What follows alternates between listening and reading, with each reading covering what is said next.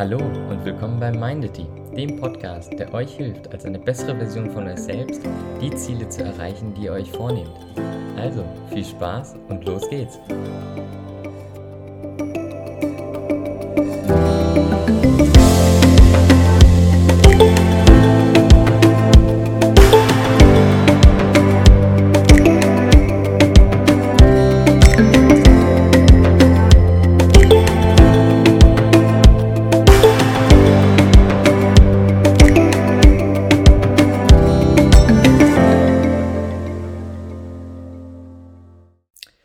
Ja, kommen wir zum Thema Zeitmanagement bzw. Planung.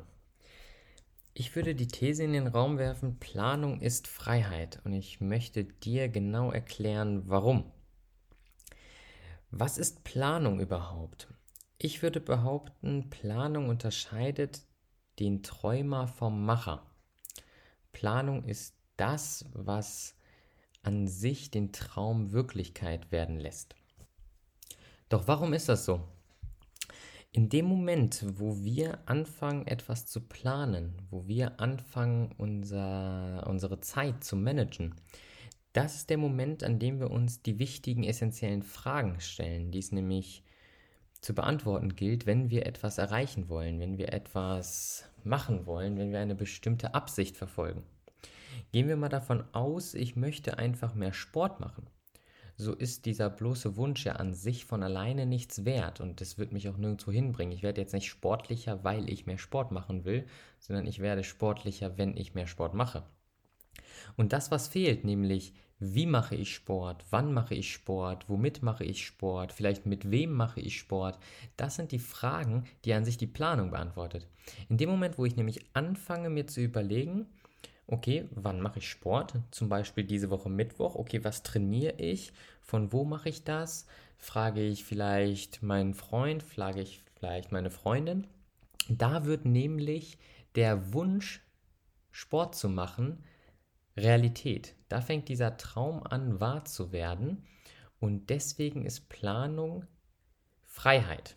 Deswegen ist Planung Schlüssel zur Freiheit, deswegen ist Planung Schlüssel zur Umsetzung. Jetzt ist Freiheit ein bisschen weit gefasst und ich möchte da auch noch mal so ein bisschen detaillierter darauf eingehen. Ähm, ich gebe euch mal eine Situation vor. Stellt euch mal vor, ihr habt einen Tag, wirklich ganz normal im Kalender, 24 Stunden.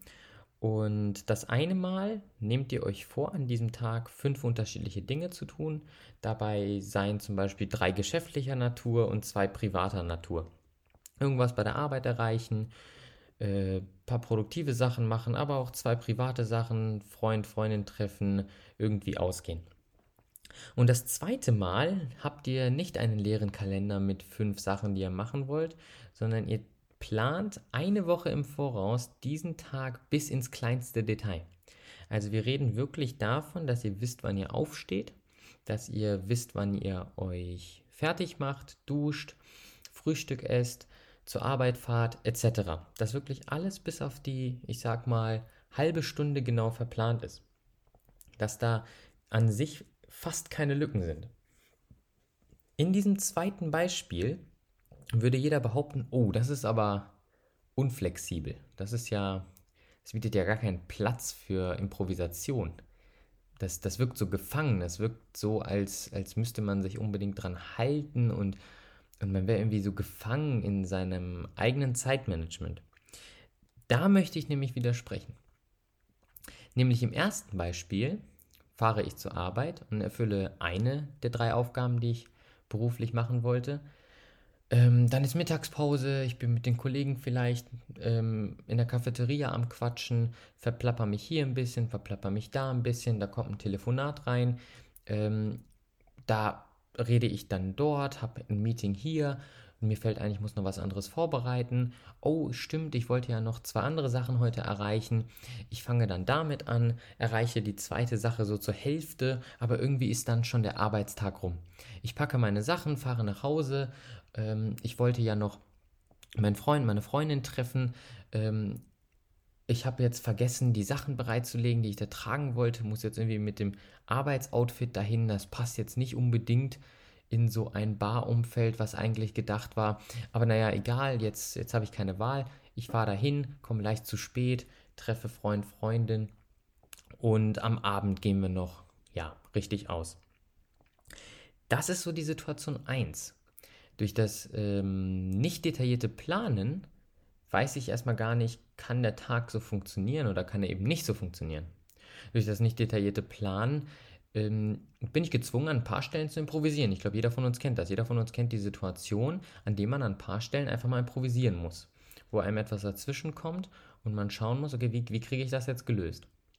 Und das ist an sich in Ordnung. Nur jetzt gehen wir mal kurz in den Vergleich zur zweiten Möglichkeit. In dieser zweiten Möglichkeit nämlich habe ich ja den Tag im Vorhinein geplant. Ich habe genau geplant, wann ich wie lange arbeite, an welchem der, der drei Aufgaben, die ich erledigen will und wie viel Zeit ich dafür benötige. Wie viele Minuten ich Pause brauche, weil ich weiß, so eine Stunde konzentriert arbeiten kriege ich hin, aber dann brauche ich auf jeden Fall fünf bis zehn Minuten Ruhe, vielleicht für einen Kaffee, vielleicht für, ein, ähm, vielleicht für eine Unterhaltung mit einem Arbeitskollegen. Ich plane das alles mit ein. Ich trage mir das sauber und ordentlich ein und verplane so meinen Arbeitstag im Büro. Und auch die Zeit zu Hause habe ich geplant, nämlich genug Zeit für die Fahrt, genug Zeit, mich nochmal fertig zu machen, mich nochmal zu ordnen. So, also ich sag mal, der Weg ist auch eingeplant, das Essen ist eingeplant. Ich gehe durch diesen Tag und alles geht an sich so gesehen auf. Klar, ich muss ein paar Abstriche machen. Ähm, die improvisierten Gespräche äh, in der Cafeteria, die finden dann nicht statt. Und der Anruf, der, ich sag mal, mittelwichtig war, da gehe ich halt nicht ran, sondern schreibe eine E-Mail, ob denn am nächsten Tag 12 Uhr passt. Da werde ich jetzt nicht improvisiert eine halbe Stunde ein Telefonmeeting halten und gucken, dass da was Produktives bei rumkommt, sondern ich werde das auf den nächsten Tag verschieben, mich vorher darauf vorbereiten und das Telefonat dann in Ruhe führen. Das sind so Abzüge, Verzichte, die ich da machen musste, aber dafür hat der Tag so gesehen komplett geklappt. War ich jetzt im Vergleich freier oder gefangener? Und ich würde behaupten, ich war freier, weil ich nämlich den Tag so durchleben konnte, wie ich wollte. Ich konnte das machen, was ich will, auf die Art und Weise, wie ich will, weil ich mich vorher bewusst dafür entschieden habe, diesen Tag so zu führen diese Sachen, die ich erledigen wollte, so zu erledigen. Dann und dann zu essen, dann und dann auf dem Weg zu sein, dann und dann diesen und jeden zu treffen und so weiter und so fort. Das war eine bewusste Entscheidung, dass der Tag so abläuft.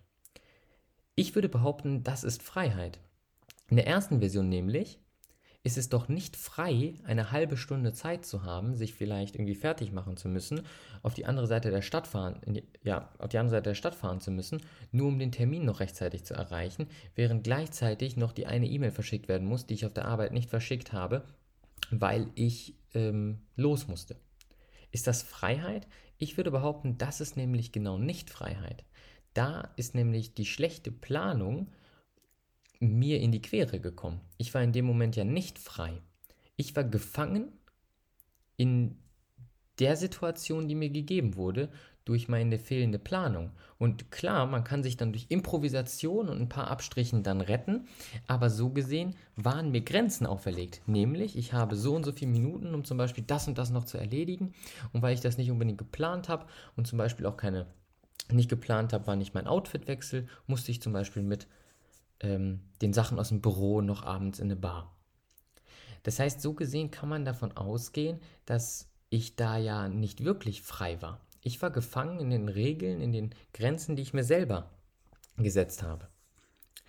Planung ist deswegen Freiheit. Planung gibt uns die Möglichkeit, im Voraus die Sachen so zu legen, wie wir es wollen, die Sachen so zu planen, wie wir es uns wünschen genug Zeit für die Dinge zu haben, die uns wichtig sind, genug Zeit für die Dinge zu haben, die uns ähm, Entspannung und Erholung geben, aber gleichzeitig genug Zeit zu finden für all die produktiven Sachen, die wir in unserem Leben machen wollen.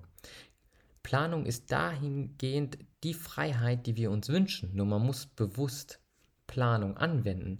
Man muss bewusst die Entscheidung treffen, im Vorhinein seine Zeit zu verplanen.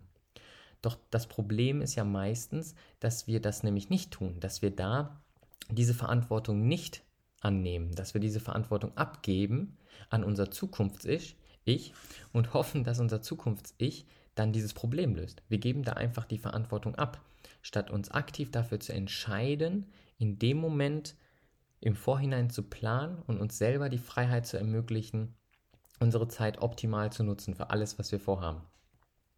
Und wenn wir das machen, dann nutzen wir an sich die Freiheit, die uns dadurch gegeben wurde, um unsere Ressourcen optimal anzuwenden. Was meine ich mit Ressourcen? Das ist ein Thema, das möchte ich äh, beim nächsten Mal besprechen. Also sei gespannt und bis dahin.